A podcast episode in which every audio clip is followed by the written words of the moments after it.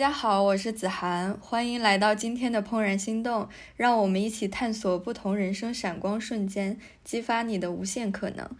我们今天邀请到的嘉宾是小磊呢，他也是我生活中十分要好的一位朋友。呃，小磊之前是在法国有七年的生活和工作的经验，然后今天我们借着这个机会，也可以展开聊一聊这段经历，还有他后面带来的巴黎的生活的一些机会。先请小磊先和大家介绍一下自己吧。的，好的，嗯，大家好，我叫小磊，目前呢是在一家外资行，主要是。做财务分析、财税优化方面工作，然后其实我回国是在疫情的时候回国的。其实如果要仔细算算的话，可能是六年零六个月。不过生活嘛，也不是那么的需要像高等数学那么精确，所以就四舍五入大概七年吧，时间也我觉得挺久，而且这七年应该是我到目前为止的人生中比较快乐的时光。其实也一直想找个机会和你聊一下。其实我们认识也蛮久了，一直没有机会和你聊，是什么样的一个机会？对，让你展开当时在法国的生活，包括就是这六年半大概是怎么样的一个经历，可以和我们分享一下。当时去法国也比较偶然，就是那我们那个时候吧，有三加二的项目，就是本科和硕士一起读。然后当时我就在本校申请了，申请了之后就其实有挺多选项的，都是觉得巴黎特别浪漫，但是现实和想象总是存在差距的，然后就选了法国，对，然后到了以后发现，尤其是巴黎，它就是巴黎斯坦，有浪漫的一面，但是也有比较社会治安不太稳定的那一面吧，嗯嗯。哎，那你是在去之前就就是学习好了法语是吧？然后相当于刚好有这样一个就是学习机会，然后你自己去申请拿到的这个机会是吗？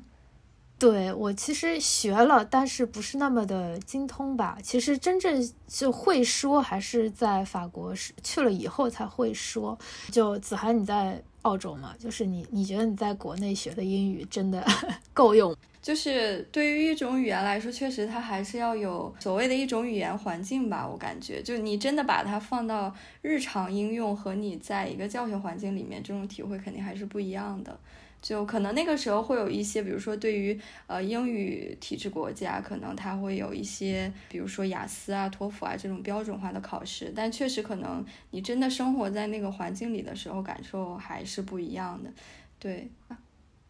就是我当时是三年在国内，然后两年就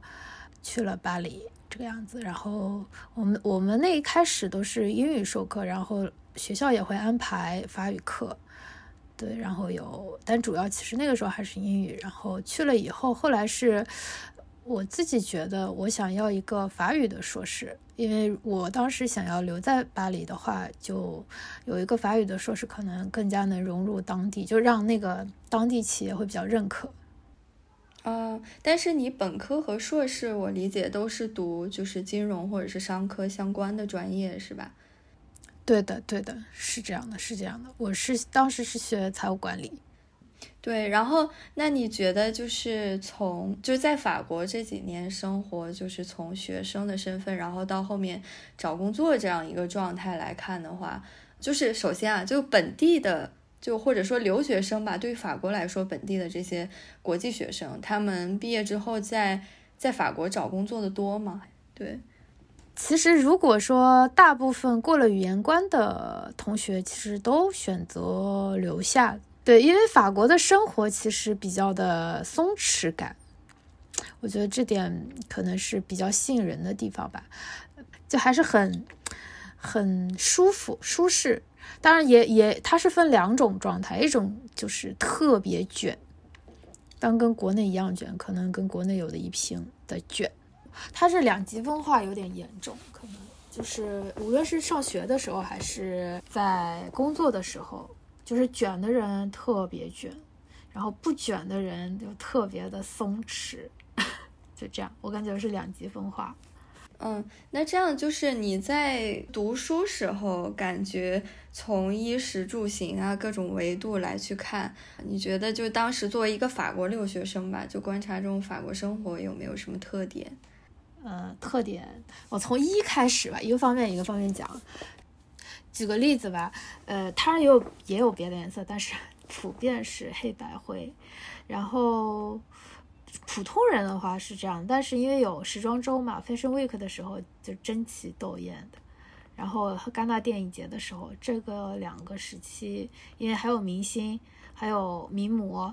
哦，巴黎有一个有一家餐厅叫 Four Seasons，那个餐厅有很多模特喜欢去。然后你就会发现，就是人家穿一件白衬衫就可以穿的好像很高级以及很时髦，但可能自己的话就没有他那么好的身材，可能同一件白衬衫就会觉得嗯。差那么点意思，但是大家没有容貌焦虑，我觉得这一点可以，我还是觉得挺挺开心。因为在法国的时候，就无论你胖的还是瘦的，就算你穿同一件衬衫，也许在咱们是以瘦为美嘛，但是其实，在法国不一定就真的瘦子穿的就好看，胖子穿的丰腴的美，我觉得还是都特别自信。就是，但我觉得澳洲也是这样的。嗯，觉得澳洲其实对于衣食住行来看的话，就是呃，当然从穿衣这一个维度来讲，和法国其实很像，但因为澳洲是有一个特点，就是它的季节是和北半球是反向的。所以，我们很多时候再去看，比如说一些潮牌，或者是呃，当然那些 luxury brand，一些奢侈品牌，它的 design 还是会为了南半球去做一些应季的设计。但是，可能一些潮牌，比如说 Zara，或者是我们看的学生时代也会穿嘛，H and M 这些，它很多衣服其实是北半球反季，就甚至是就是慢一个季度 过来的款式。所以当时还是会有一些小小的失落。啊，就是可能欧洲都穿过一季了，然后流行到了澳洲，但可能在容容呃容貌焦虑这方面，我我觉得澳洲应该也没有。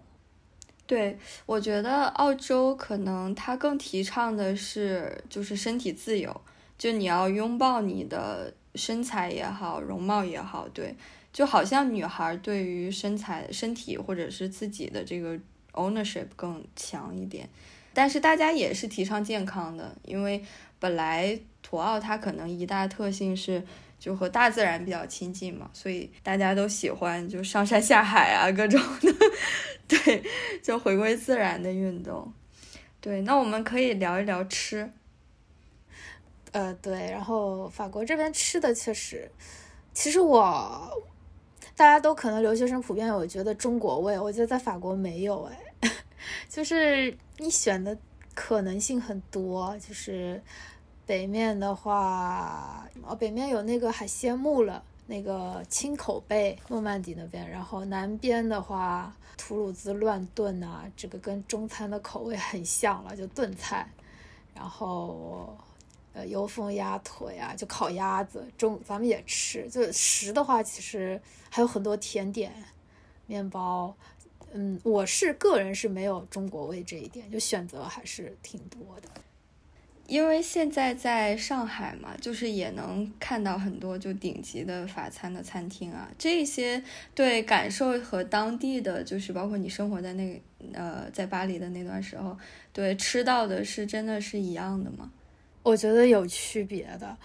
它的菜单吧，就是人们普遍意义上认为的法餐，比如说。呃，大大就是那个生牛拌生牛肉拌鸡蛋，然后还有牛排烤牛排之类的。主菜的话，可能要不就是烤鱼，要不就烤牛排，就是大家意义还有就是鹅肝这些东西，鱼子酱这些东西，大家意义上对于法餐的认知，其实当地的话有很多。就比如说 b 黑这种东西，就还挺好吃的，但是它不是一个上档次的菜，有点像咱们的西红柿炒鸡蛋，但我觉得挺好吃的。就它是上面一层土豆泥，下面是红烧肉末，当然那个不是猪肉，是鸭肉，红烧鸭肉末，然后上面是一层土豆泥，再上面是一层芝士烤的，巴赫猫蒂那个东西，我觉得还挺好吃的，就是那种家常菜，哈当这种。就我个人感觉，在国内的很多法餐，可能它都是 fine dining 这种级别的，很少有卖家常菜的。对，然后行呢，这个行就类似于像交通，就是你日常去呃出行的一些方式，对。呃，出行肯定还是自行车和地铁。我现在都保持基本上自行车和地铁的这个习惯，可能就是我那时候有的。因为在法国开车其实有点麻烦，就是它那个车特别小，因为马路特别窄，也不好开，而且非常堵。它路很窄，就很容易堵车。可能堵车状态和上海。不相上下，我记得我有一次上班的时候，就是我就快迟到了。我家离公司可能也就两公里多吧，唉，这个一打车就上午别上班了，我感觉。对，其实还是坐地铁和骑自行车的很多。地铁是因为会罢工，这个就哎呀，罢工出名嘛。对，但我觉得澳洲应该不会有这种大规模罢工，比如说罢工一个月，他还要给你排班，一三五罢工，二四六正常这样。哦，这个澳洲是一样的，因为都是就是澳洲其实是英联邦体制下的国家，就它是 Commonwealth，所以它的罢工和欧洲整体的风格就很像。然后有些时候是就是工会组织的嘛，有些时候是这种行业联盟，还有一些对，所以但是交通上的罢工，我觉得。就在我在澳洲的那三年时间来说，还是相对不常见的。但是我觉得澳洲的交通可能有一个大的特点是，你很难去把控那个时间。就是虽然它对会有一些 app 来去提示你，比如说呃下一班车什么时候到啊什么，但往往都不准。很难说有一个比较合理的预测，你只能知道在那样一个时间范围内他会来。然后你如果说比如上课不想迟到什么的，你确实要做好就是早一点出门的准备。但我觉得 train 是就其实，在澳洲我们不管地铁叫 subway 或者是 metro，我们就管它叫 train。就是 train 上面的 delay 可能相对更好一点，因为它毕竟是就相比 bus 就是覆盖的面积啊，或者是走的站啊，对，更更复杂一点，就它线路更复杂一点。但是 bus 的一些 delay 可能就比较随机了，对。不过也还好，就随着那个 app 的发达改进，我们到后面其实也都可能就 track 到这个车在哪里啊，然后还要多久到，其实。呃，Google Map 这个做的也比较好，我觉得。嗯，我这次夏天，这让我想到我这次夏天回去的时候，我在戴高乐机场，因为夏天又罢工了，然后航班延迟嘛，我等了整整八个小时。就是机长就在广播里面说啊，那个由于技术问题，我们机组人员正在准备什么什么什么什么。然后一看新闻，哦，原来呃 F14 法航又开始罢工了啊，就这样。然后我等了足足七个小时，然后法航是最不准时的航空公司。哎，这个可能和我们就是听的还不太一样，因为其实我在澳洲生活的时候，往澳洲去。会搭那个 Air France，就是搭法航。然后当时法航其实是以它那个服务比较优秀出名的。对，是因为法航就是如果你迟到的话，他会等你的，就是他会在广播里面喊，然后会等你，直到你就是还会给你打电话，就服务特别好，你不用担心。如果买法航，你是个容易迟到的人，我建议买法航，因为他会等你才起飞的。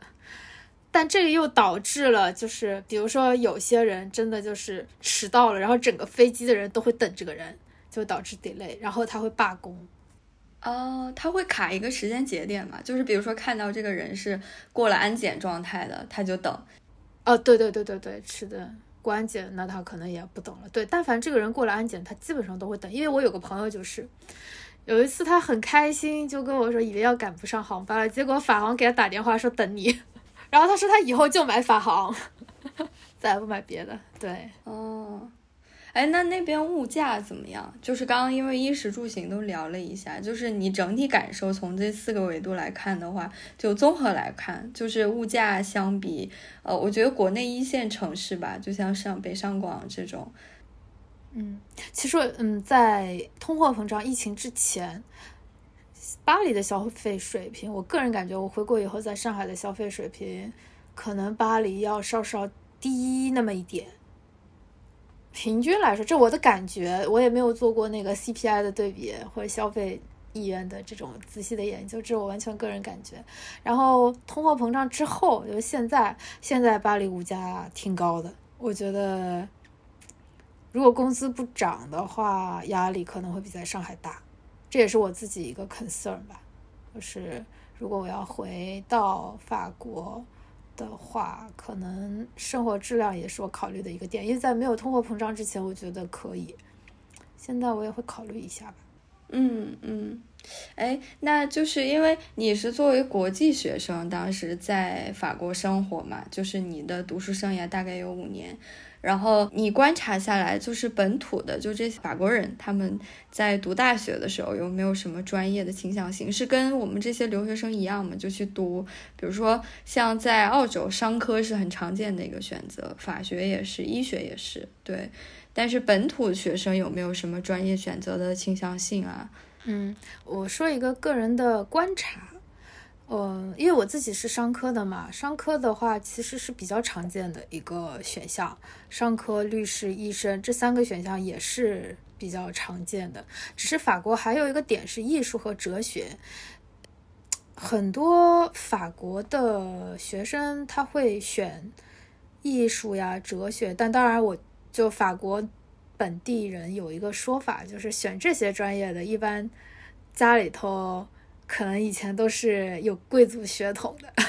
就是普通人，像工程师这种，工程师、医生、律师，或者是呃商科是另外一回事儿，就是可能我说的这前三个是大部分人会比较热门来选择的，是个比较热门的专业。其实我觉得和澳洲是类似的。然后和国内应该也差不多，然后商科的话就是也是分两种吧，一种就是家里头要继承遗产的，另外一种呢就可能他本身不需要继承遗产，但是多多少少还是有一些底子的。为什么我这么说呢？因为呃，比如说 HEC 吧，他会挑这个人的个人背景，不单单是学术背景，就是他也会看你的父母是。什么职业之类的，对，就这些商校、精英学校，他其实是会看，我觉得，所以商科是以另外一个选项，对，大概是这样。嗯，就是像对于商科这种专业来说，他更注重这种代系间的承袭，是吧？就比如说父母是在呃一所高校的话，那他子女其实很大的概率也就进了这所高校。是的，是的，是的，我觉得是的。是这样的，因为在法国的话，就是几所学校比较出名嘛。商科是比较，就商科前十吧，我觉得都挺好的。然后还有就是那个 Polytechnique，还有 Sciences Po，这两个学校相当于一个是清华，一个是北大吧。然后这两个学校也是有一定的代际传承的。我我个人感觉，就是他选选人的时候，嗯，就那个高中叫。On he sunk，这个高中能进去，基本上就打开了这几个名校的大门吧。就其实和国内一样卷，所以为什么我说两极分化比较严重，是因为，呃，所谓精英阶层也是非常非常卷的，就是从读哪所高中就开始奠定了你未来的这个所有的人生吧。嗯嗯，我理解了，就是其实他们整个读书状态和就是我们看到北上广这种也有一些类似，是吧？对。也是挺卷的，然后读书状态，这个可能是一部分人，还有一部分人其实就挺佛的，就这一部分人他会追求自己内心的快乐，就是他不太会在乎未来是否好就业，他不会在乎呃对自己学的有没有用，嗯，我理解了，所以其实读书状态就是两极分化的。但是他会不会，比如说像我们可能那个年代，或者说在父母的那个年代，他们有一些固有观念，就读一些好找工作的专业，然后就会有一些倾向性。对，会这个观念有的，就是但一般都存在于中产。我觉得全世界中产都是焦虑，法国中产也是这样的，就是首选牙医啊，因为实在是首先那个。牙齿嘛，投资回报率非常高，然后或者律师，律师也也是因为好找工作嘛，而且社会地位也挺高的，在国外，医生之类的会有的。对，然后呃，再到再精英阶层的话，可能他们就不会想那么多，可能就是哲学。嗯。对，那你说，就是因为你当时也经历了从学生身份转型到就是打工人的这样一个身份嘛？就你当时整个转型的过程，大概是有什么样的感受？就会不会像你想的，就比如说像我们电视中会看到《Emily in Paris》，就是 就那种很轻松，然后对很随便的一些工作常态，就真的是这样吗？是。其实我我是是在某些层面是的，比如啊，当然现在我稍微补充一下，现在法国还是有空调的，也不是就就公司啊、商场啊也都是有空调的，但住宅是真的没有空调，尤其是巴黎，因为它那个墙上不给打洞，打洞要经过市政府同意，然后你还得交钱。对，因为它那个是奥斯曼建筑，所有巴黎的奥斯曼建筑是政府保护的历史遗留建筑，每年会交很多维护费。然后如果打洞的话，是要整栋楼同意，政府批文这样，所以就没有人装空调。这家里真的热到不行，但是商场和公司里面都是都是有空调的。所以，但但是，那回到你第一个问题，就是他工作的形式确实很轻松，他没有什么上班打卡。之类的，完全没有，但是在工作的要求上面还是有的，嗯，就可能真的是，比如说十点到公司，你喝个咖啡就十一点了，然后，然后你工作可能没几个小时，下午又喝咖啡，然后晚上到点下班这样。呃，确实工作形式是这样的，但是比如说休假之前吧，因为法国假期比较多，年假我当时有四十二天，就很多。但是在休年假之前，必须要把工作做完。他可能有两周特别忙，也需要加班，就是你要把放假之后所有的工作你要提前到这两周安排好，全部做完，你才能去休假，就这个样子。但是他不会跟你说一定要九点到，一定要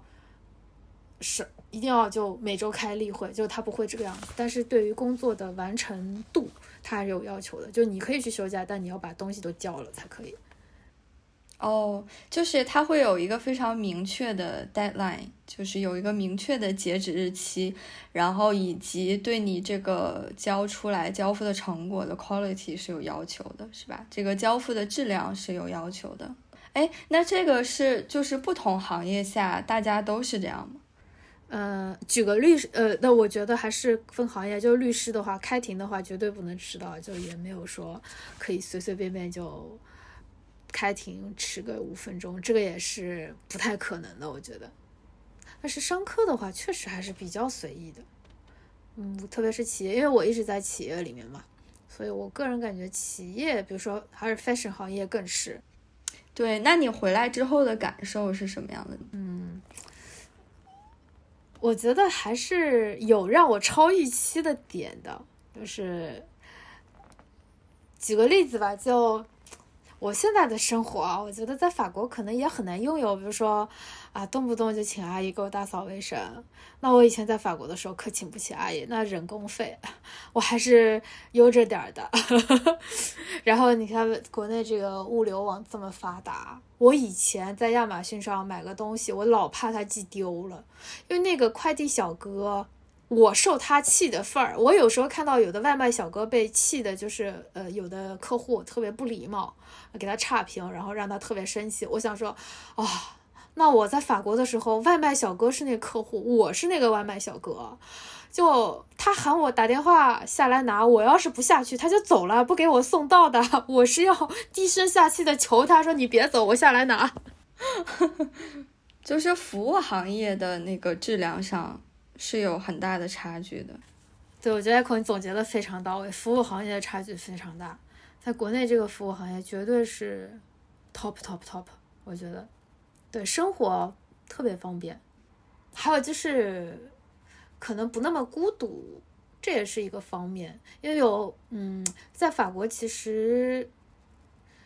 也有朋友，但是没有生活没有这么丰富吧。就是可能首先在法国，大家是以家庭为主，就周末的话，如果有家庭的话，朋友很少会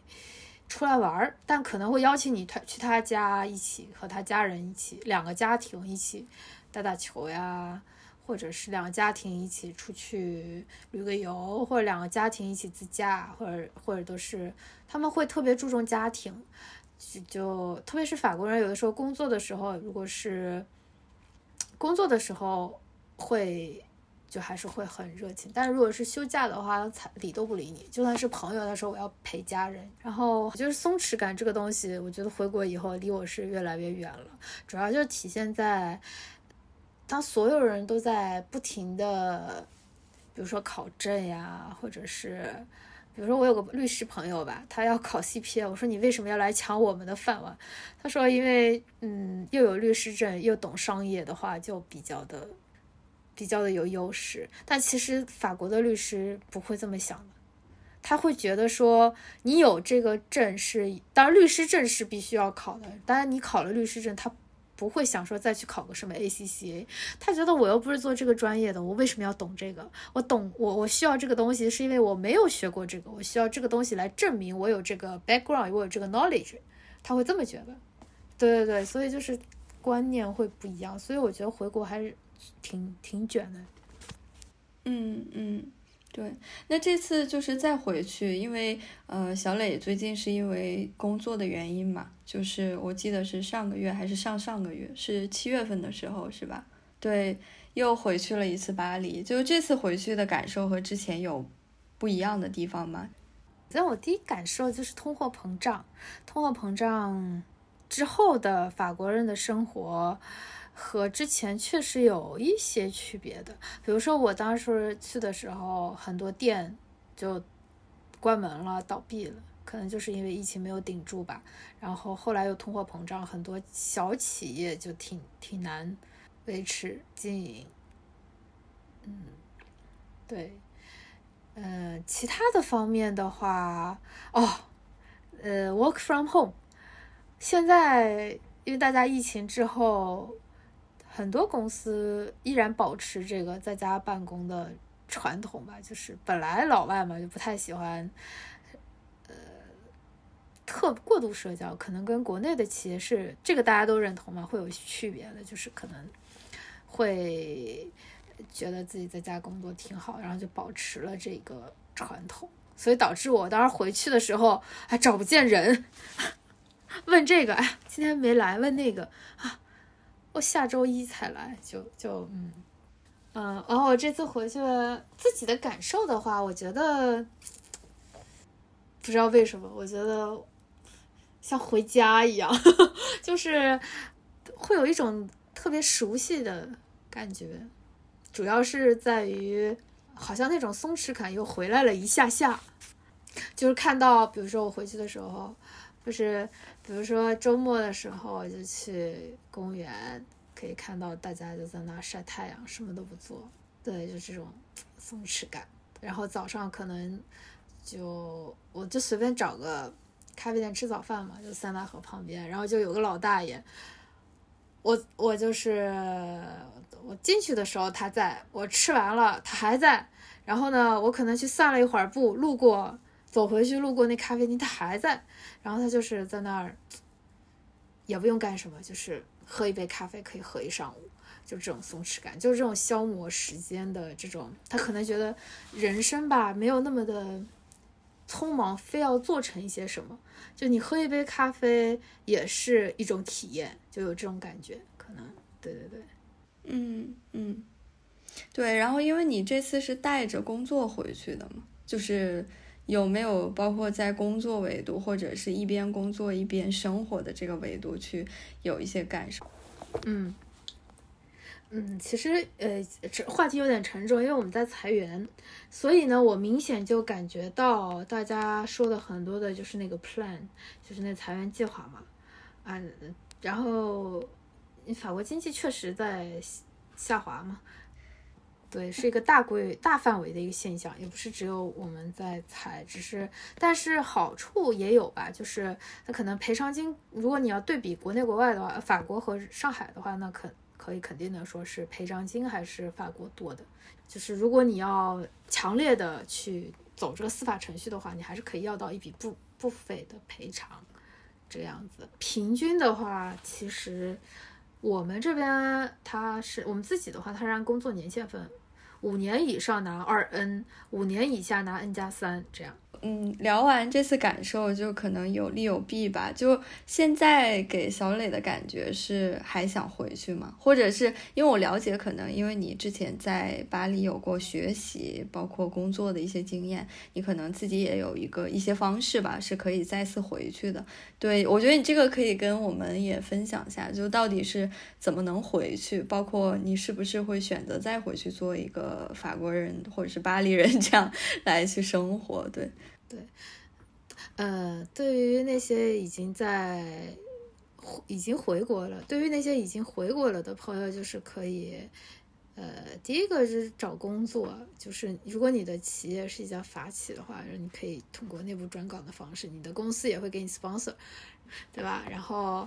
啊，第二种方式就是法国留学生，呃，其实是可以签那个。APS 这个法国毕业，我那一年当时是五年内都可以申请这个一年的给你找工作的这个居留卡。然后如果你找到工作的话，你就可以办工签留下来。这样还有一种呢是人才护照，就是 Talent Passport。但我觉得这个呃英国现在也开始有了，就是你找到一份工作，如果这份工作是我那一年是二点五倍的最低工资嘛。如果找到了的话，直接就是拿四年的，但是它不是护照，是四年的居留卡。然后四年之后就给你十年长居永居长居了。然后你可以申请欧盟的 PR 也可以。四年以后你就可以要么申请欧盟的 PR，要么就申请法国的长居，其实都差不多。对，还有一种办法呢是投资。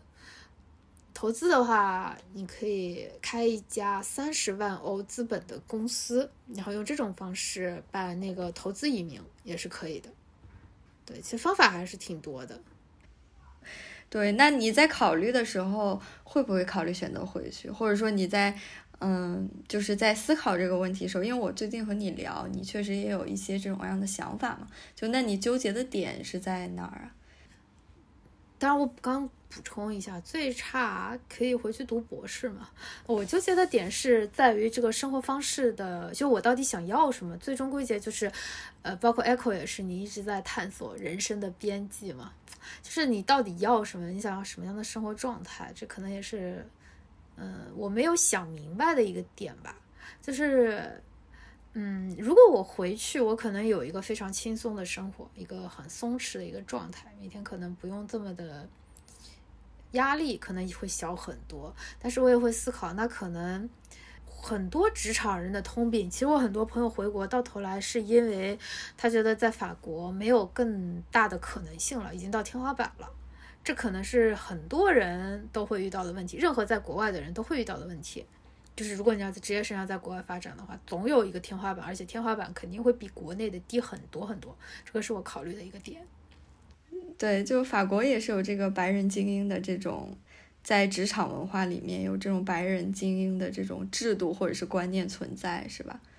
是因为法国其实是一个阿拉伯移民和非洲移民非常多的国家，它还是它是完全有的，就跟咱们那个少数民族是有差不多，我觉得类似，是他那个白人会比较的精英的那种犹太人，尤其是犹太人。种族虽然可能没有美国这么的激烈吧，但是毕竟它也是个移民国家，所以它其实是有。第二个的话，还是一个生活状态的问题。嗯，因为我现在的选择可能就关系到我未来十年的生活上的选择了，就是我可能要又经历一个比较动荡的时期，因为其实我现在生活已经比较稳定了吧，算是。然后，如果我回去的话，我就要接受可能头三年都是一个比较动荡的状态，就是也毕竟是跨国的搬家，然后各种手续啊。虽然这个又刚才说了很多种很多种办居留卡的途径，但其实还是会很折腾的。对，然后这个也是我考虑的一个点，毕竟不再年轻了嘛。虽然我也没有多大，但是跟年轻时候的那个冲劲还是没有了，所以现在会考虑的比较多。需要勇气吧，可能，嗯嗯，就两方之间还会权衡利弊，是吧？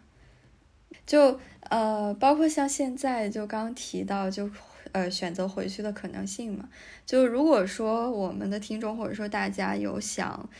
选择在法国或者是甚至在欧洲吧，就整个大维度上。去过自己的后半生，或者展开一段新的生活，你看看，就你的这段经历能不能给大家一些建议或者意见？就你感觉在欧洲一一个国家，或者说很具体的讲，就是在法国想达到那种理想的舒适的生活状态，大家还是需要有哪些准备的？就无论是从思维上啊，还是一些外在资本的角度去考虑的话，我先说一下从思维上。思维上，其实我觉得，如果你想要达到一个舒适以及安逸的一个状态，其实不难。嗯，首先就总结刚才我说的吧，就不那么卷。如果你只是想要一个非常舒适的一个轻松的工作，我觉得不难。当然，语言关是要过的。然后之后的话，其实每年去度个假，然后有一个家庭，有充足的周末时间。这个这些点是一个比较容易达到的一个就是松弛的一种状态，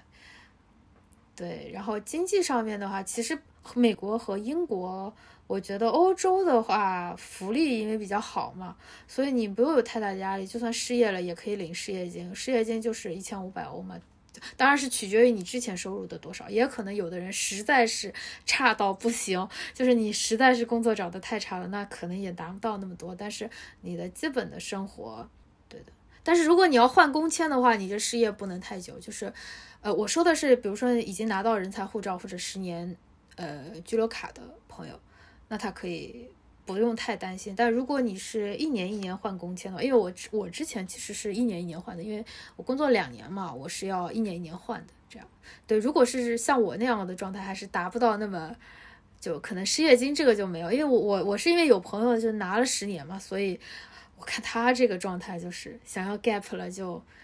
读一年书，反正领着失业金，就这样的，对，还是比较安逸的，对。那就是这一段，就你当时六年半在法国的经历，以及说后面你再次回去，甚至可能后面还有工作机会要回去再待半个月、一个月的，对吧？呃，这些种种的片段式的经历，给你有没有带来一些新的 take away，或者是新的人生上态度上的感悟？嗯，我觉得对我人生转变的比较大的一个点就是。比较的随遇而安，很多东西都是命中注定的。现在我越来越这么觉得，就是，嗯，你可能是法国人的人生态度，就 c la vie 嘛，这就是人生，就是好的坏的都接受。对，以前我可能会有一点焦虑，就是一定要非常的 stand out，一定要非常的成为某个人。但是可能头几年在法国还是这样的，到后几末端的时候就开始工作了以后，我就觉得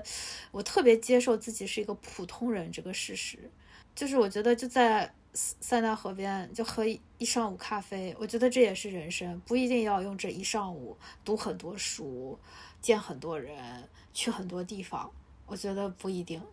嗯，就是内心的丰盈和你这种感官上的这种幸福感可能来的更重要。是的，是的，是的。就我现在越来越觉得，就是人让自己在任何情况下都快乐的这个能力比较重要。对，就不一定是因为外在得到了什么。我虽然我也有名校情节，就不一定我一定要去读了 Polytechnic，或者我一定要读了 HEC，我觉得我的人生很快乐，很很好。不是，我觉得什么时间都是很好的。就这就是生活嘛，就。这就是生活，我的生活就是这样子，就挺好的。就对我觉得这个是最大的一个人生态度的一个改变。当然也有追求吧，就是当然大家都希望自己的生活是越来越好，我也希望自己的生活是越来越好。嗯，只是就是每一个阶段到达这个状态了，我就觉得挺好，比较知足可能。对。我觉得你这个其实跟澳洲挺像，就我越我我觉得我俩聊到后面就是 这几个问题，感觉就基本上我俩的心声是一样的，就是土澳的这种感受，对，确实都挺像。我我感觉就是你刚刚说的几个维度上的松弛感啊，包括就是对于感官上的这种快乐和幸福感。确实来对我们这种国内的一线人，可能就是在面临职场焦虑或者是生活焦虑的时候，可能会被压缩，他会放在优先级的后位上来去，就是可能人的这种配得感就会被弱化，对，但是。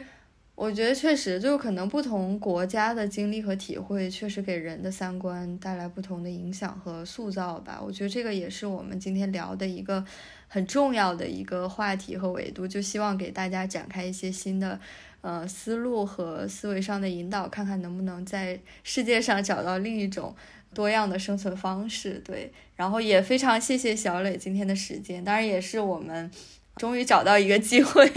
也可以把这一段你的法国经历一起聊一下也是我自己非常好奇的对那今天就先这样然后我们期待下一期和你共度时光。谢谢。好谢谢谢谢。